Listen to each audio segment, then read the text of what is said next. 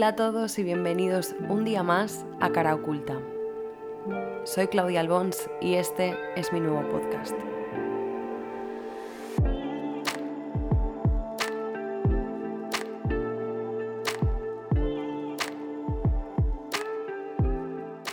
Bienvenidos a este espacio una vez más, un día más.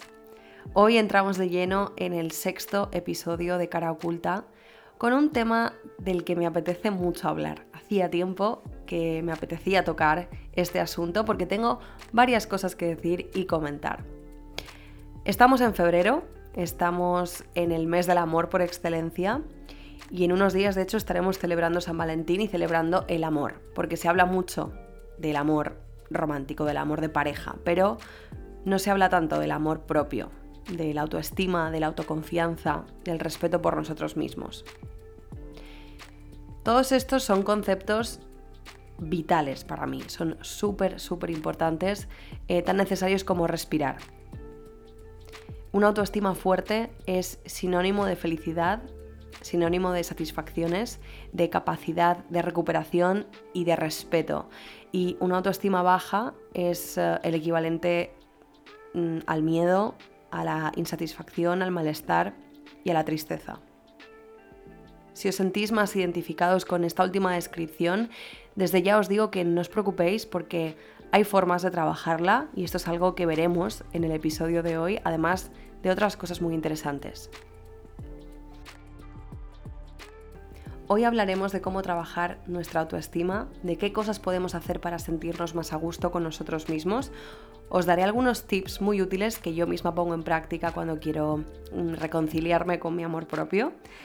También hablaré de cómo el concepto de seguridad en uno mismo se puede malinterpretar fácilmente y confundir con la soberbia o la arrogancia, que este es un punto que me interesa muchísimo porque lo he experimentado en mi propia piel varias veces. De cómo la gente a veces eh, se siente insegura cuando se topa con alguien y especialmente con una mujer que los tiene bien plantados.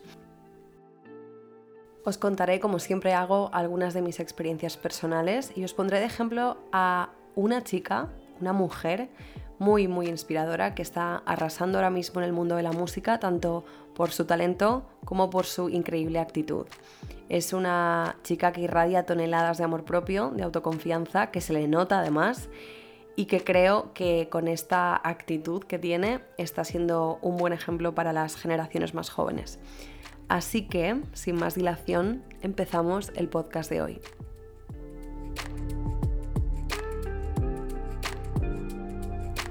No te olvides seguir a Cara Oculta en Instagram en arroba caraocultapodcast.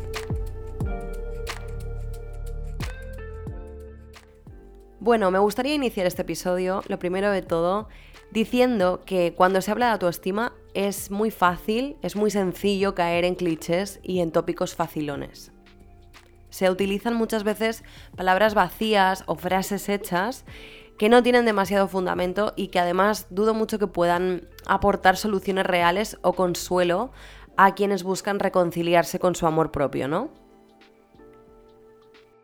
Por eso hoy vamos a ir más allá de todo esto. Vamos a hablar con propiedad dentro de lo que se pueda y vamos a intentar indagar más hondo.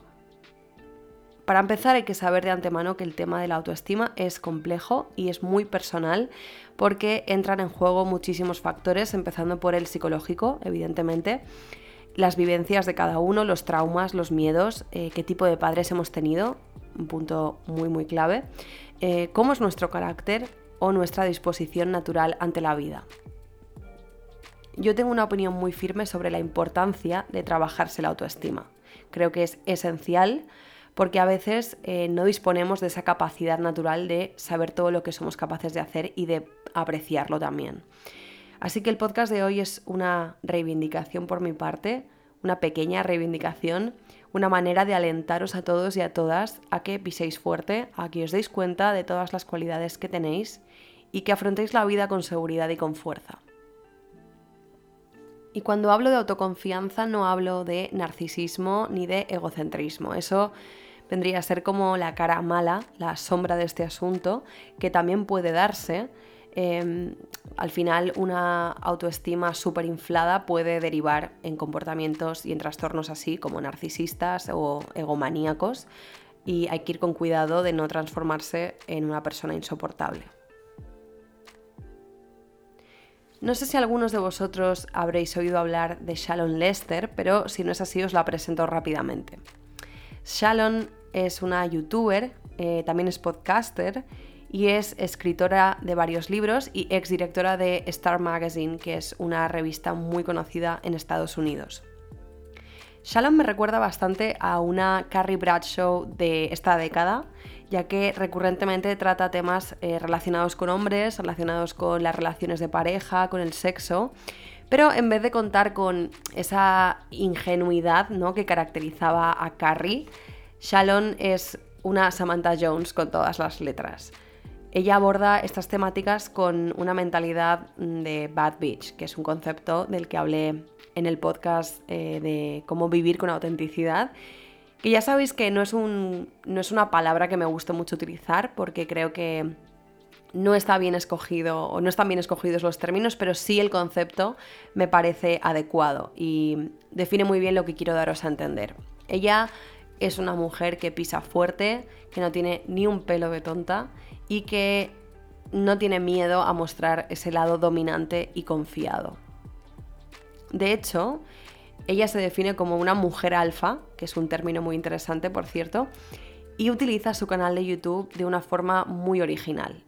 Ella lo que hace es escoger temas de actualidad sobre las celebridades, sobre los famosos, como por ejemplo el recién publicado divorcio de Kim Kardashian y Kanye West, y lo que hace es reenfocarlo para intentar sacar una lección de vida y que nos pueda servir a todos y a todas. En el caso del divorcio de Kim y Kanye, ya que lo he nombrado, eh, lo que hizo es hablar sobre qué hacer cuando un hombre está claramente celoso de tu éxito o cómo saber cuándo es el momento adecuado de dejar una pareja que nunca va a cambiar. Shalon habla también sobre sus experiencias personales y cómo se ha enfrentado a situaciones similares y ha conseguido superarlas. Así que como digo, tiene ese enfoque un poco inspirado en la columna de Carrie de Sexo en Nueva York, pero es más realista y es más directo. Ella habla con sus espectadores de una forma muy muy directa y sin filtros. Ya sabéis que me encanta recomendaros a gente interesante y a gente inspiradora, así que no os perdáis su canal porque puede daros consejos buenísimos que podéis usar en diferentes momentos de vuestra vida. Y si no, también podéis escucharla en su podcast que se llama Girl on Top, es decir, chica en la cima. Bueno, el tema es que hace más de un año me topé con un vídeo suyo que hablaba sobre la autoestima y cómo recuperarla en caso de que la hubiésemos perdido. Y en ese vídeo ella da una serie de consejos que quiero repetir aquí porque estoy 100% de acuerdo con ella. De hecho, son consejos que yo también he aplicado en mi vida cuando he querido sentirme mejor, incluso antes de conocer su canal de YouTube y de conocerla a ella. Y precisamente por eso, porque resonaron eh, muy fuerte en mi interior, los voy a compartir con vosotros para que, si lo necesitáis, os reconciliéis con vuestro amor propio, con vuestra autoconfianza y podáis recuperar el respeto que os debéis siempre a vosotros mismos. Uno de los motivos más comunes que hacen que perdamos la autoestima, que se nos baje de golpe, y además de una manera muy rápida, es estar todo el día absortos en nosotros mismos. Absortos en nuestros problemas, en nuestras obsesiones, en nuestros miedos, en nuestras preocupaciones, ¿no? Cuando estamos tan abstraídos, tan ensimismados, dejamos de vivir en el presente y empezamos a vivir en el futuro, pero no en un futuro normal, sino en la peor versión del futuro. Eh, empiezas a pensar cosas como, por ejemplo, me van a echar de mi curro, eh, mi novio me va a dejar, eh, mis amigos seguro que me critican, que se ríen de mí, y empiezas como a obsesionarte con estos pensamientos y vives completamente desvinculado de tu presente y de tu realidad. Y una de las maneras de romper con todo este círculo vicioso es haciendo dos cosas. Una, hacer algo que te apasione. Y dos, ayudando a los demás. Cuando hablamos de cosas que nos apasionan, no hay que confundirlo con cosas que se nos dan bien, ¿vale? Puede haber cosas que se nos den bien, Como por ejemplo, eh, a mí se me da bien cocinar o se me da bien eh, recordar los signos del zodiaco de la gente, pero no es precisamente mi gran pasión. Así que a lo que me refiero es a encontrar cosas que nos llenen, que nos hagan sentir felices cuando las realizamos. Por ejemplo, en mi caso sería eh, cantar. Mm, cantar me hace muy feliz, me encanta. O estar con animales. Así que yo qué sé, pues una tarde eh, me pongo música en casa, me paso toda la tarde cantando o me voy a casa de mis padres a ver a mis perritas, a estar con ellas, a pasearlas, a bañarlas, lo que me apetezca en ese momento. Tienes que pensar qué es aquello que te apasiona y hacerlo. Y te lo puedes tomar como un break, te lo puedes tomar como un descanso de tu rutina, de tu día a día, como un hobby o incluso como una forma de terapia. No hace falta que se te dé bien, lo importante es que te hagas sentir bien. Porque cuando nos sentimos bien es mucho más fácil reconectar con esa parte de nosotros mismos que nos gusta y que apreciamos. Y la segunda cosa es, como he dicho, ayudar a los demás. Cuando ayudas a los demás, empiezas a darle sentido a tu propia existencia. De repente tienes un propósito, de repente hay algo que es más grande que tú, que es más importante que tú, que tu ego, que tus miedos, que va más allá de lo que pueda pensar de ti mm, tu jefe, tus compañeros de trabajo, tus amigos, tu familia. Y hay muchas maneras de ayudar. Cada uno tiene que encontrar la suya y la que le haga sentir mejor. Por ejemplo, aquí en Mallorca llevamos varias semanas con los gimnasios cerrados por culpa del coronavirus. Eh, así que bueno, lo que yo hago es salir a correr por las mañanas cerca del mar. Y durante estas semanas me he topado con una colonia de gatos callejeros que viven cerca de la playa y son unos gatos que si no fuera por la ayuda de la gente, que les ha construido casitas y les ha construido como refugios hechos con madera y con plásticos, pues tendrían muchísima dificultad para protegerse, para resguardarse del frío, de la lluvia. Así que lo que yo hago algunas mañanas es llevarles comida y bebida, bueno, comida y agua, para alimentarles. Los días que sé que voy a verlos, ya salgo de casa como con la mente puesta en ellos. Salgo con ganas de estar con ellos, con ganas de ayudarles. Y eso, además de, evidentemente, del deporte que voy haciendo por el camino, ¿no? Porque salgo a correr, eh, el tener la cabeza puesta en ellos me abstrae mucho de mis obsesiones, de mis locuras, ¿no? Es una forma eh, muy buena de desconectar de todo ese ruido que está en nuestra cabeza y que a veces intenta hacernos más débiles y hacernos más pequeñitos. Ayudar a los demás eh, da sentido a nuestra vida, nos recoloca, nos centra y sobre todo nos hace sentirnos bien con nosotros mismos, nos hace sentirnos a gusto. Eh, yo creo que por consecuencia os gustaréis más, sí o sí. Y al final de eso se trata, ¿no? De querernos y de gustarnos más. Así que busca algo en lo que puedas contribuir, ya sea eh, ayudando en un comedor social, ayudando en una protectora de animales, limpiando las playas de plástico, que también es una forma estupenda de ayudar al medio ambiente. Eh, encuentra eso que quieres hacer para contribuir y hazlo. Es un consejo súper bueno que quizás no se oye tanto cuando se habla de cómo recuperar tu autoestima, eh, pero que de verdad funciona y funciona muy muy bien. Como tercer consejo, y este lo habréis escuchado muchas más veces sin duda, pero aún así no deja de ser importante ni cierto, eh, y es que no debéis descuidar vuestro aspecto, vuestra apariencia física y vuestra salud física. Y la verdad es que me da igual que esto suene mal, que esto suene superficial. Eh, porque al igual que pienso que se debería hablar mucho más del amor propio que del amor romántico, también pienso que se debería inculcar más a la gente a que se guste y se aprecie físicamente. Cuando nos dejamos y nos sentimos feos o poco atractivos es cuando la autoestima se puede ver más afectada. Así que uno de los mejores remedios es hacer ejercicio. Ejercitar el cuerpo es un remedio natural contra las paranoias, contra las obsesiones, contra los pensamientos intrusivos. Eh, sienta muy bien tanto a la mente como al cuerpo, claramente, eh, y si no queréis hacerlo para estar más guapos o más delgados, lo podéis hacer como una forma de superación, como una forma de poneros a prueba. Por ejemplo, queréis ver si sois capaces de correr 5 kilómetros sin parar. Y os ponéis a entrenar, os ponéis a intentarlo, salís a correr cada día y al final pues lo conseguís. Así que la siguiente meta que os podríais poner sería eh, correr 10 kilómetros y después 15 kilómetros y así sucesivamente. Os vais poniendo como pequeñitos retos que os dan un propósito que es igual de válido que el que hace deporte para estar en forma o para adelgazar o para tonificarse. Estar bien físicamente es clave para tener una buena autoestima. Yo ahora, por ejemplo, vuelvo a estar en un momento muy activo después de haber estado, la verdad, varios años descuidando esa parte y no priorizando um, el tema de mi aspecto físico. Ahora estoy practicando mucho más deporte, salgo a correr, me cuido la alimentación y es una especie de droga, de verdad. Te empiezas a ver bien, empiezas a ver resultados y como no quieres dejar de verte bien y de sentirte así de bien también, eh, ya como que no te cuesta tanto obligarte a ser disciplinado, porque te sale solo actuar en beneficio de tu bienestar, ¿me explico?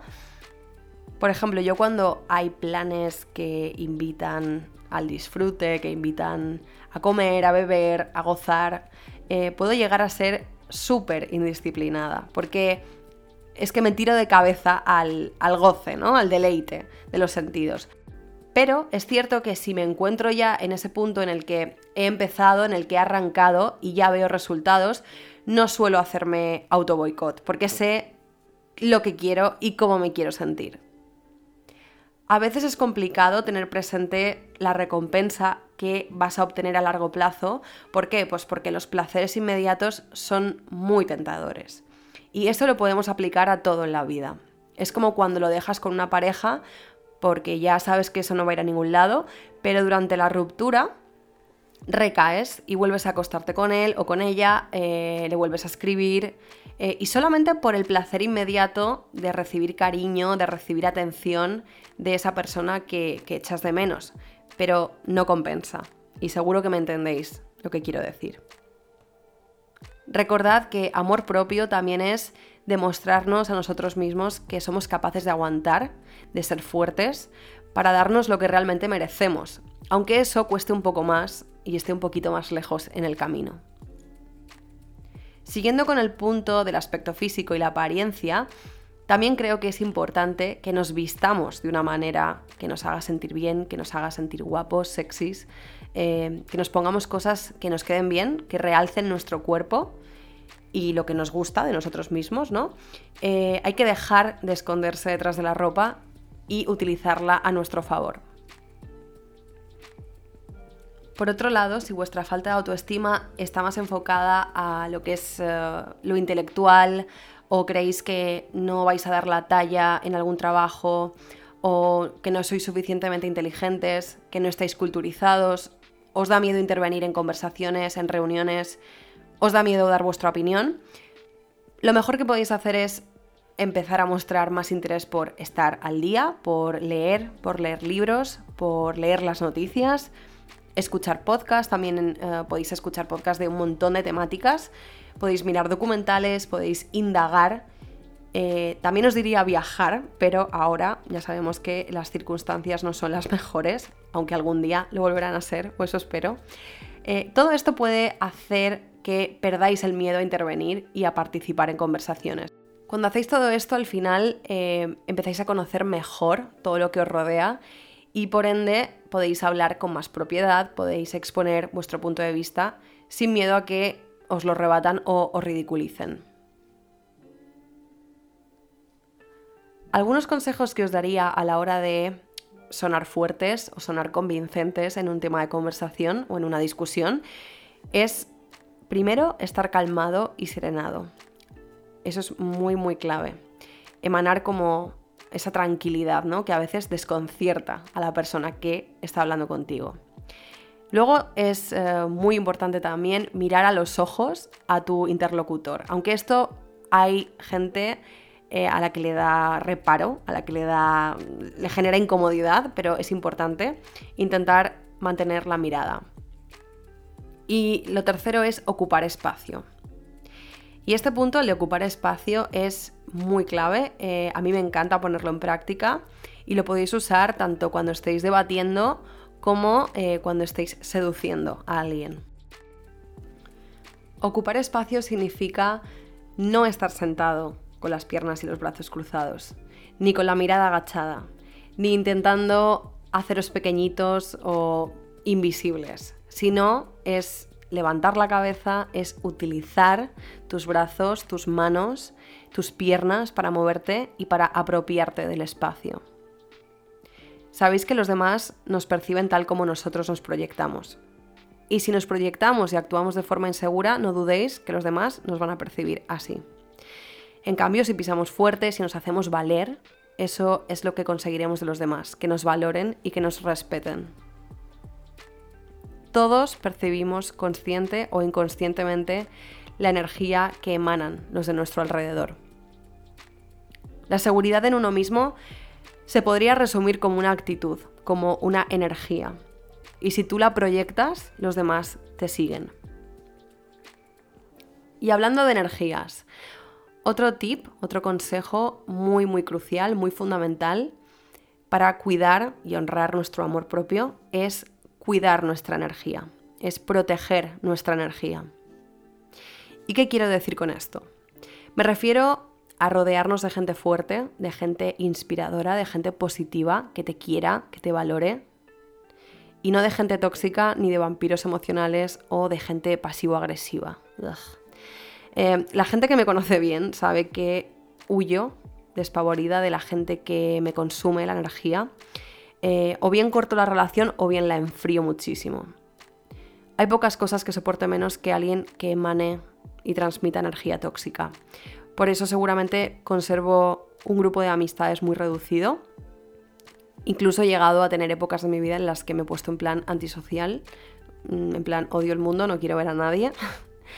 Bueno, de hecho ya mencioné también en el episodio 3, el de vivir con autenticidad, que todos los trabajos que había tenido por cuenta ajena, trabajando en empresas, no habían salido bien, me había acabado marchando de todos ellos. Y en parte es por, sí, los valores de esas empresas que no estaban alineados con los míos, pero sobre todo era porque tenía que ir a trabajar cada día a lugares donde la energía y el ambiente era tóxico y sobre todo mis jefes eran malos jefes. Y mira, lo tengo que decir así de claro, o sea, em, de hecho hice una reflexión hace muy poco y llegué a la conclusión de que la gente no suele dejar sus trabajos por el trabajo en sí, ¿no? Sino que dejan sus trabajos porque tienen malos líderes, tienen personas em, dirigiendo que no saben gestionar, que no saben dirigir. Y por eso la gente corta con sus trabajos. De hecho, me atrevería a decir que el 90% de las veces es así. Así que mi conclusión fue que no hay malos trabajos, sino malos jefes. Creo que la vida es bastante corta y el tiempo pasa muy rápido como para perderlo con gente que te roba la fuerza vital. Y lo digo en general, ¿eh? no solo en el trabajo. Nadie quiere estar cerca de gente que te roba la energía, que, por ejemplo, yo qué sé, pues solo se lamenta o que no aporta o que no desprende fuerza, que no desprende atractivo. Hay que rodearse de personas que nos alienten, que nos impulsen, personas que admiremos, que queramos y que nos quieran de vuelta. Gente que tenga la autoestima alta, porque esas personas que se sienten bien con ellas mismas contagian su positividad a los demás. Aunque aquí ocurre algo muy curioso, y este es uno de los puntos que más me apetecía comentar, y es que a veces la autoestima fuerte se confunde con prepotencia y con vanidad. Esta chica está flipada, este tío es un creído, seguro, segurísimo que esto lo habéis escuchado alguna vez, igual lo han dicho de vosotros, o incluso habéis sido vosotros quienes lo habéis dicho de otra gente. ¿Y por qué ocurre esto? ¿Por qué incomoda tanto a los demás que alguien se quiera y no tenga pudor en decirlo y demostrarlo? Como sociedad tenemos la costumbre de juzgar a quienes demuestran autoconfianza y amor propio. Los tachamos de egocéntricos, pensamos que les sobra ego y que les falta humildad. Y solo por el hecho de que se quieren a ellos mismos tanto que se les nota. Pero yo creo que podemos ser humildes y tener la autoestima alta. Creo que una cosa no está reñida con la otra, así que no hay necesidad de eh, poner etiquetas negativas a, la gente que se ama y que confía en sí misma. Una cosa distinta es que conozcas a alguien que sea un ególatra, un narcisista. Eh, los egomaníacos también suelen tener una opinión como muy elevada de ellos mismos, pero es más bien una autoestima inflada más que una autoestima fuerte. La percepción que tienen de ellos mismos y de sus capacidades es exagerada, es irreal.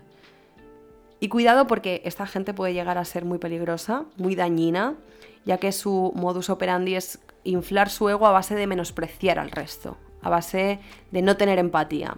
Además son muy manipuladores y muy controladores. Son personas que necesitan eh, muchísimo de la aprobación de los demás para sentirse bien y para sentirse realizados. Pero ese no es el caso, ¿vale? De las personas de las que estoy hablando aquí, de las que tienen una fuerte autoestima real.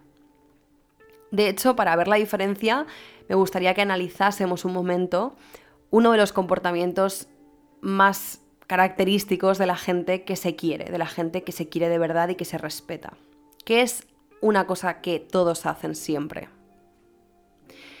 Pasar de las críticas. No les importa lo que la gente piense de ellos. Eso es algo importantísimo, es un comportamiento que deberíamos todos de aprender a incorporar en nuestra vida. Entiendo por una parte que es normal que nos importe lo que la gente piensa sobre nosotros porque al final estamos programados biológicamente para evitar el rechazo de los demás. Que nos rechacen pone en peligro nuestra supervivencia, porque así es como el ser humano ha conseguido medrar y progresar en el mundo. Somos seres sociales, somos seres de rebaño, aunque suene un poco mal eso, pero estamos hechos para vivir en comunidad. Así que el rechazo del grupo supone eh, vivir aislado, vivir apartado sin contar con apoyo ni ayuda.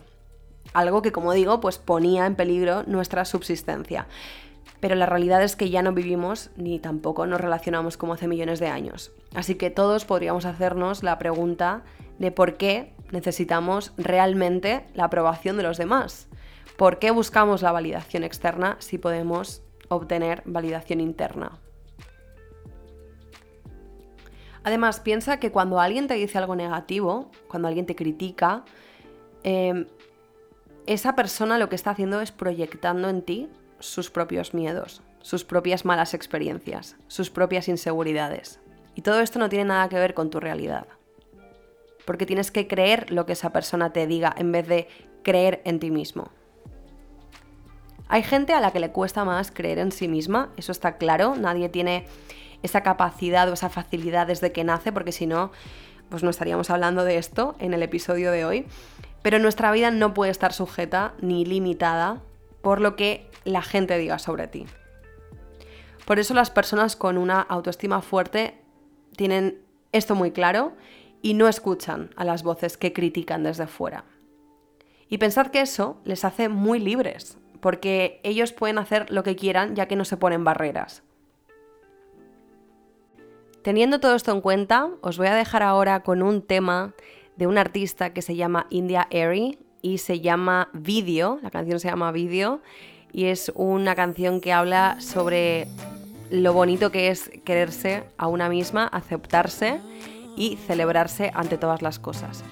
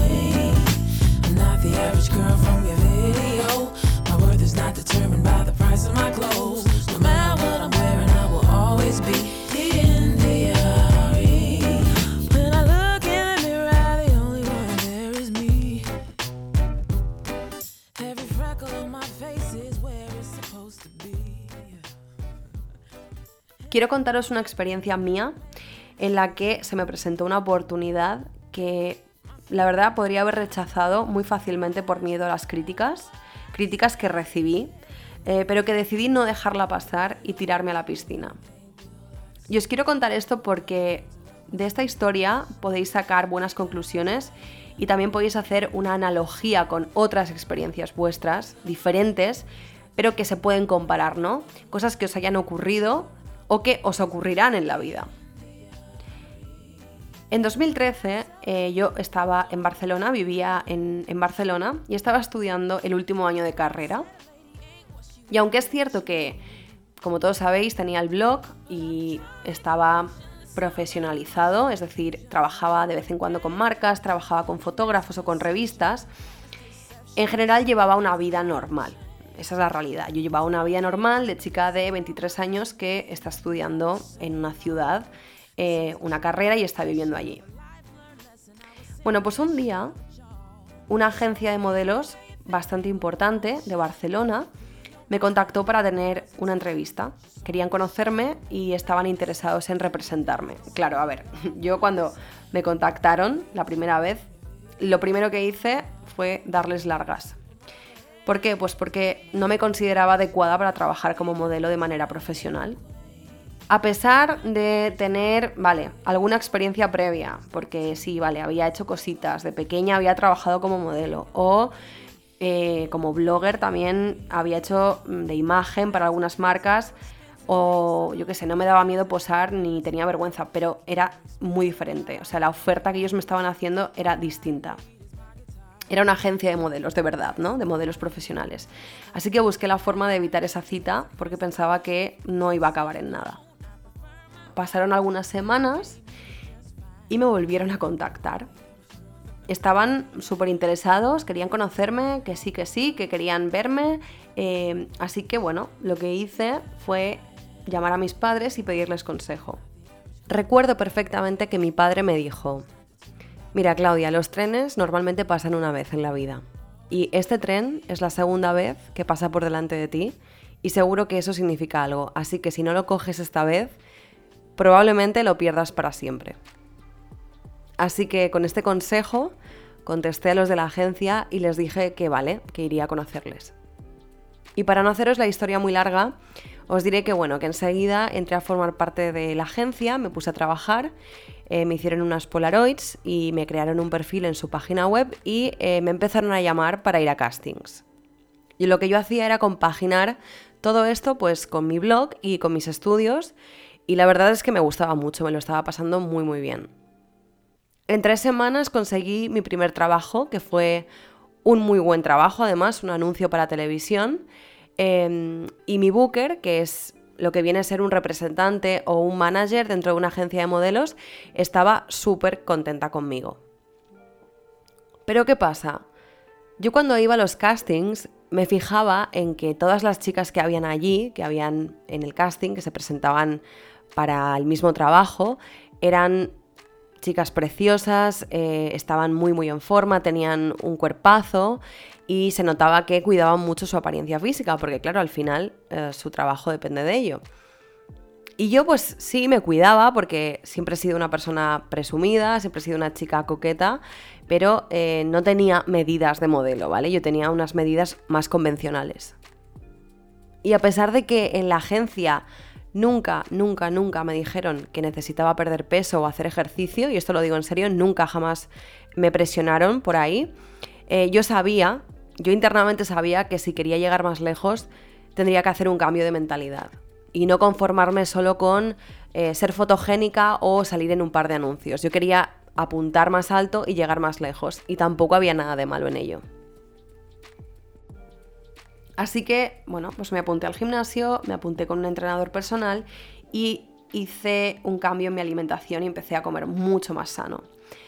Todo esto era para ponerme en forma, o sea, no buscaba estar esquelética, yo siempre he tenido muy muy claro que mi constitución eh, no es de persona súper delgada, yo soy una mujer con curvas, tengo pecho, tengo muslos, tengo culo, eh, pero sí que buscaba pues tonificarme y a lo mejor perder unos kilitos que son los kilitos típicos que tienes pues cuando estudias, cuando llevas una vida de comer, que te gusta comer, te gusta salir, te gusta disfrutar de la vida y pues tienes que pasar largas temporadas yendo a clase, estudiando y muchas, muchas horas sentada en una silla. Y con el tiempo conseguí estar físicamente donde quería, eh, siempre llevando hábitos sanos, os juro que nunca me volví loca ni me maté de hambre, eh, y vi el cambio, y vi el cambio no solo en mi cuerpo, sino también en los trabajos que empecé a conseguir. Y aún así, a pesar de formar parte de proyectos súper interesantes, súper importantes, siempre, siempre me enfrenté a críticas y a comentarios pues, de otras personas que me decían que era demasiado bajita para esta profesión, que mi cuerpo era demasiado exuberante, que incluso, y cuidado con esto, ¿eh? que incluso era demasiado mayor, demasiado vieja para empezar eh, una carrera profesional, porque tenía 23 años y bueno, es cierto que muchas chicas empiezan antes de los 18. Bueno, cuando anuncié en mi blog y en mis redes que estaba trabajando con esta agencia, eh, me llovieron los comentarios anónimos. Siempre anónimos, por supuesto. Todos ellos metiéndose con mi apariencia física, con mi peso. Y eso os aseguro que puede hacer mella en la autoestima de cualquier persona, y más de una chica joven. Sabemos, seguro todos o conocemos alguna historia similar de, de personas que se meten a trabajar en el mundo de la moda y acaban con la autoestima destrozada. Y yo pues claro, sufrí un poco, la verdad es que sí, eh, sufrí con todo esto, pero después de un tiempo tomé una decisión muy tajante pensé que no iba a hacer caso a ninguno de esos comentarios y a ninguno de esos insultos. ¿Por qué? Mi reflexión fue, si mi agencia me quiere con ellos, que ellos son los, los que saben, los que entienden, los profesionales, pues será por algo. Y si por otro lado también los clientes y las marcas me siguen contratando, también será por algo. Todo lo demás no importa. Así que sigue demostrando que eres capaz y cállales la boca a todos los que digan que no eres capaz. Y así lo hice, eso es lo que hice. Reconozco que hay algo súper placentero en demostrar a los que no creen en ti, a los que piensan que no eres capaz de conseguir lo que te propongas, que sí eres capaz, que sí puedes hacerlo, demostrándolo con tus acciones, demostrándolo con tu éxito. Es una sensación que da mucho empuje, que da mucha determinación y los que lo habéis experimentado sabréis de lo que hablo perfectamente. Lo bueno de esto también fue que, a ver, yo en realidad jamás soñé con convertirme como en la nueva Claudia Schiffer, ¿vale? No tenía esos deseos. Yo fui mucho más realista. Y me tomé esa etapa de mi vida como unos años pues, en los que poder ganar dinero, en los que poder trabajar con gente creativa, que eso era algo que me llamaba mucho la atención, conocer gente, formar parte de proyectos súper inspiradores, súper bonitos, ¿no? Viajar. Y aunque las cosas han cambiado y están cambiando mucho en el mundo de la moda, y eso lo sabemos todos, en general las modelos son profesionales, son chicas o chicos que no tienen voz, ¿vale? Son meros maniquís. Y sobre todo, pues cuando yo estaba metida en este mundillo, eh, aunque estaban las redes sociales por en medio, sí, y yo tenía mi blog, mi plataforma, sí, pero como modelo, mm, pues eso era un maniquí. Y como comprenderéis, eh, eso no era lo que yo quería para mí.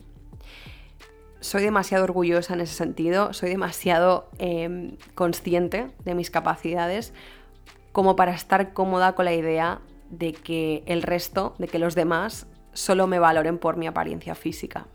Así que pasados cinco años de estar eh, trabajando como modelo, además de otras cosas, pues decidí centrarme en explotar más mis capacidades intelectuales, en mis capacidades eh, creativas y dejar un poco atrás esa parte de mi vida para abrir la puerta a otras experiencias. Y os cuento todo esto porque siempre van a haber haters, siempre van a haber personas que no quieren verte triunfar o teniendo éxito, gente que te va a criticar, gente que se va a meter contigo, pero si de verdad te centras en ti, en lo que tú quieres conseguir, en trabajar duro, ¿vale? Muy importante, y depositas toda tu confianza en tus capacidades, estás construyendo un engranaje que funciona solo. Estás reforzando tu autoestima y tu amor propio al máximo nivel y ese es uno de los mejores métodos, porque nadie ha tenido que hacerlo por ti, lo has hecho tú, nadie ha intervenido. Así que recuerda, centrarte en ti, trabajar duro y depositar tu confianza en tus capacidades. Una última conclusión de esta historia y que también puede ser muy válida es que para tener una autoestima fuerte hay que atreverse a salir al mundo a hacer cosas. Y esto podría venir acompañado de un cliché que es sal de tu zona de confort. Lo digo simplemente para que entendáis lo que, lo que quiero decir, ¿no? Que tenéis que salir, tenéis que afrontar vuestros miedos, tenéis que atreveros, tenéis que conquistarlos y poneros a hacer cosas nuevas.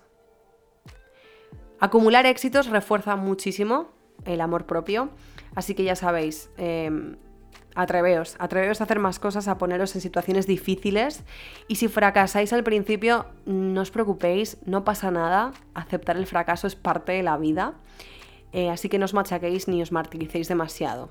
Seguid intentándolo y confiad en vosotros mismos. Bueno, ahora ha llegado el momento de hablar de una de las artistas que más me gustan del panorama actual y para mí esto ya es decir mucho, es una artista latina que canta en español, eh, porque yo soy la típica persona que escucha música en inglés el 99% de las veces. Pero he de admitir que esta mujer me ha conquistado, estoy enamorada de ella, y no solo por sus canciones o sus melodías y sus letras, sino por lo que he dicho al principio del episodio, por su actitud. Tiene una actitud increíble, tiene una energía, una fuerza, eh, tanto actuando, interpretando en las entrevistas, en sus videoclips. Ella es eh, Nati Peluso y me declaro fan absoluta.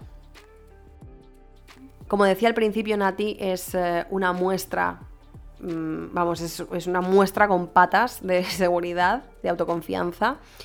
Y aunque ya me gustaba y la respetaba mucho como artista desde hace ya un tiempo, fue estas navidades cuando vi una entrevista en YouTube que le hicieron en el programa de los 40 en la que bueno, ya estaba presentando su nuevo disco y también eh, respondía a preguntas mm, de diferentes temáticas.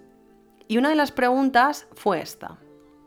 ¿Crees que por ser mujer dentro de la industria han confundido la soberbia con la seguridad en una misma? Fue una pregunta que, a ver, en parte no me extraña nada que se la hicieran, porque ella eh, es una artista que reivindica mucho en sus letras su amor propio, lo fantástica que ella sabe que es y lo maravillosa que se encuentra. Así que eh, ella responde lo siguiente, escuchad. Te digo una cosa, mi amor. Una no se puede hacer cargo de lo que le pasa al otro con lo que una es. Una tiene que ser natural, respetuosa, humilde, agradecida, segura y hacerse cargo de lo que está en tus manos. Luego, lo que le provoca al otro, ¿hasta qué punto sos responsable, viste? se, confunde a veces con la soberbia, con la prepotencia, pero yo creo que realmente estamos confundidas porque es importante que uno se quiera y uno sepa lo que sabe hacer bien, para lo que funciona, para lo que sirve, para lo que vino este mundo. Está bueno estar seguro y trabajar sobre eso y estar orgulloso de eso.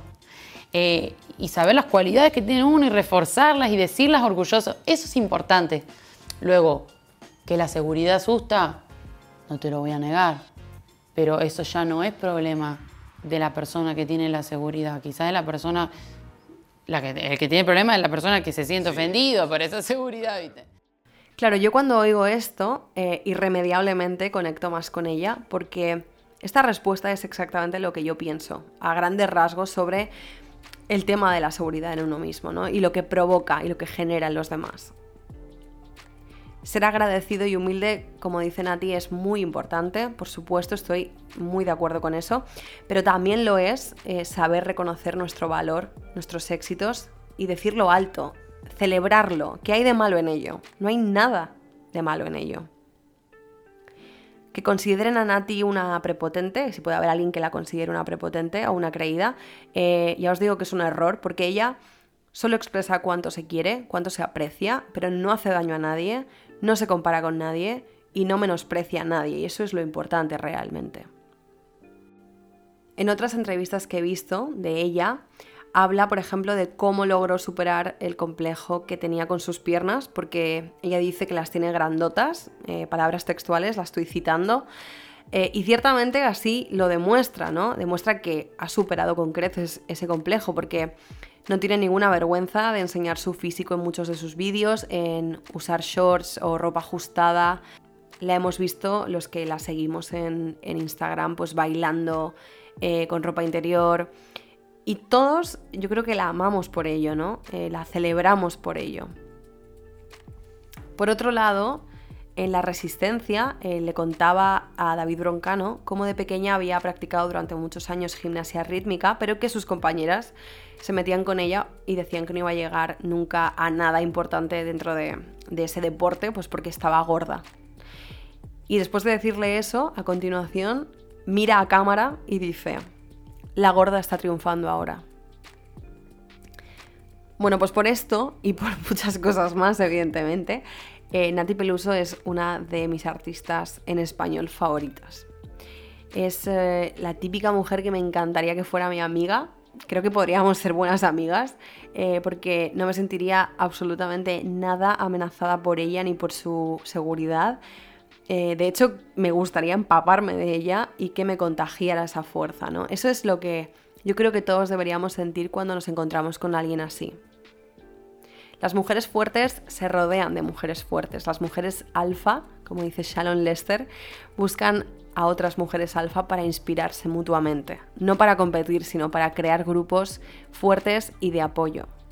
Y volviendo al tema de Nati, ahora voy a hacer algunas elucubraciones, no tengo ni idea de si esto que voy a decir es cierto, pero me da la sensación de que ella es así, una persona llena de confianza y de fuerza, porque viene de una familia o de un ambiente seguro en el que le brindaron apoyo desde siempre, donde le reforzaron la autoestima desde pequeña. Y yo creo que eso es un punto fundamental para que una persona crezca y desarrolle su amor propio y una autoconfianza fuerte y estable. Por eso aprovecho para agradecer a mis padres eh, que sé que escuchan mi podcast eh, lo increíblemente buenos que han sido conmigo desde que era pequeña, eh, porque ahora veo y valoro cómo me educaron, eh, cómo me trataron, siempre me alentaron, siempre me empujaron y me apoyaron. Y veo que gracias a ellos tengo una relación muy sana con mi autoestima, porque ya de adulta he sabido gestionar bastante bien mis miedos, mis inseguridades, para que pues, no me llevaran de cabeza a, a la depresión o al sufrimiento. y sé que en parte o muy en parte, es gracias a ellos y a todo lo que me inculcaron. También aprovecho para mandarles un beso enorme a todas mis amigas, a mi grupo de amigas, que todas ellas son mujeres fuertes, mujeres preciosas, llenas de talento, llenas de buenas ideas, que admiro muchísimo y que ellas me devuelven su admiración con muestras de amor y muestras de apoyo. Y por último, y no menos importante, os mando a todos y cada uno de vosotros un abrazo enorme y un agradecimiento por estar ahí, episodio tras episodio, por todos los mensajes y palabras bonitas que recibo de vuestra parte. Que sepáis que me ayudáis muchísimo a reafirmarme, a reforzar mi autoconfianza y a darme cuenta de que, aunque al principio dudé de si debía crear este podcast, en el fondo fue una de las mejores decisiones que he tomado. Muchísimas gracias a todos por estar ahí. Os dejo con este tema de Nati Peluso, Business Woman, que es uno de mis favoritos de su último álbum Calambre. Y espero que lo disfrutéis mucho y nos vemos muy pronto en el próximo episodio de Cara Oculta. Un beso enorme a todos.